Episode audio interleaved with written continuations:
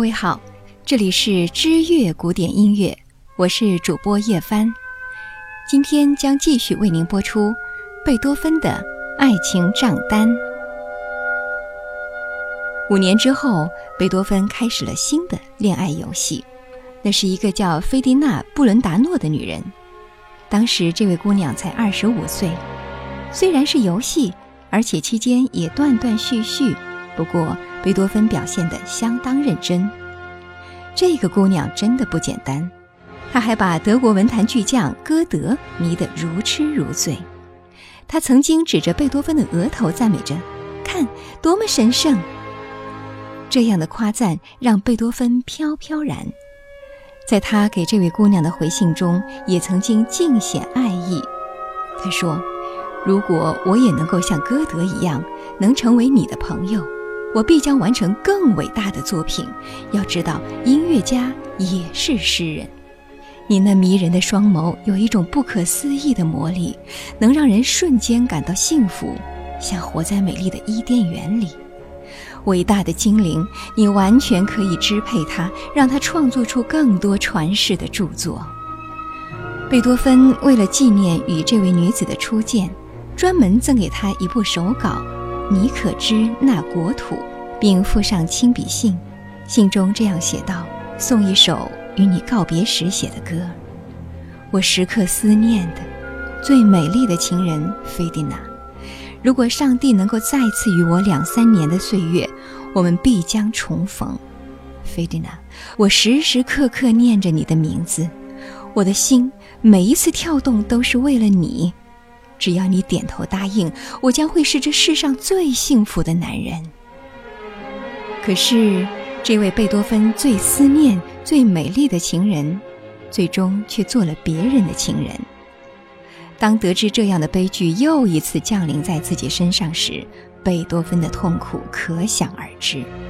但他还是鼓起勇气给这位情人写信。表达自己的祝福之余，也幻想着自己那已经堆满皱纹的额头能够再次得到他悲伤的香吻。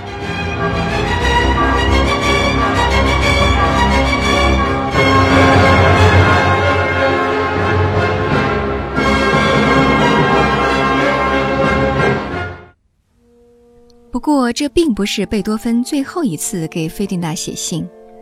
当他已经成为阿尼姆夫人之后。他更加炽热的情书依旧不断的寄来，这些信件任何丈夫都难以接受，因为贝多芬是这样说的：“我们可以仅凭着心与心彼此相爱。我永远祈求得到你的心，你的爱。只要看到你那媚人的眼神，任何美丽的旋律我都能够创作出来。”这样的旋律，即使贝多芬不亲自站上指挥台，他也必将征服世界。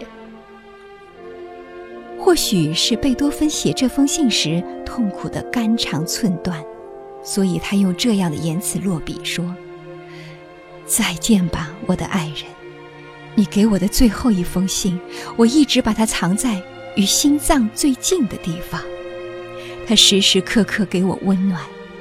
我爱。”我爱，只有神知道我爱你有多深。有人怀疑菲利娜公布的这些书信是经过自己修改过的，甚至是伪造的。不过，音乐史学界大致认可这些信件的真实性。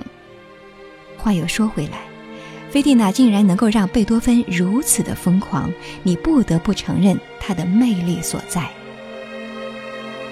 但是，这些可不是乐圣最后的情种，因为七年之后，贝多芬又恋爱了。这次的姑娘是埃利亚·塞巴德。他们的初次见面是在1812年，当时贝多芬正在创作第八交响曲，这也阻止不了他猛烈的求爱攻势。这次恋爱颇为与众不同。他的情书里少了稚嫩青年的冲动，充满了耄耋老人对世事的感怀，这样反倒给了这次爱情更加长久的保鲜期。不得不说，激发贝多芬创作最激烈的狂想曲的是之后我们要大书特书的《不朽的恋人》，以及上面提到的《菲迪娜》不过，这位艾玛利亚却给了贝多芬不同以往的温情和幸福。这是一位有着棕色头发的柏林少女，她是一位歌手，在初识贝多芬时也正好二十五岁。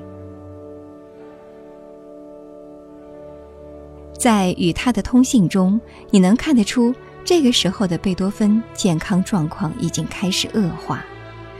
虽然这个女孩也时不时地称呼他为暴君，但这个女子的出现给了贝多芬一份莫大的安慰。后来，他剪下了贝多芬的一缕头发留在身边，这缕贝氏卷发一直被他的家族珍藏着，直到今天。而对于这位少女，贝多芬的情谊走到了哪种程度？我们可以从他提献给这位女子一系列的作品当中感受一二，这就是寄给远方的爱人。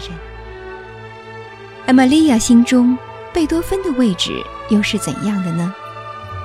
在他的纪念册中有过这样的字样：“路德维希·冯·贝多芬，你是即使忘掉也无法忘掉的那个人。”这句话是用英文写的。当然，这个姑娘不出所料的，后来嫁做了他人妇。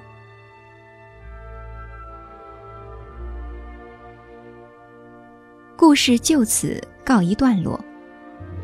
写了这么多乐圣的情史，你会发现，贝多芬并不是你想象中的模样。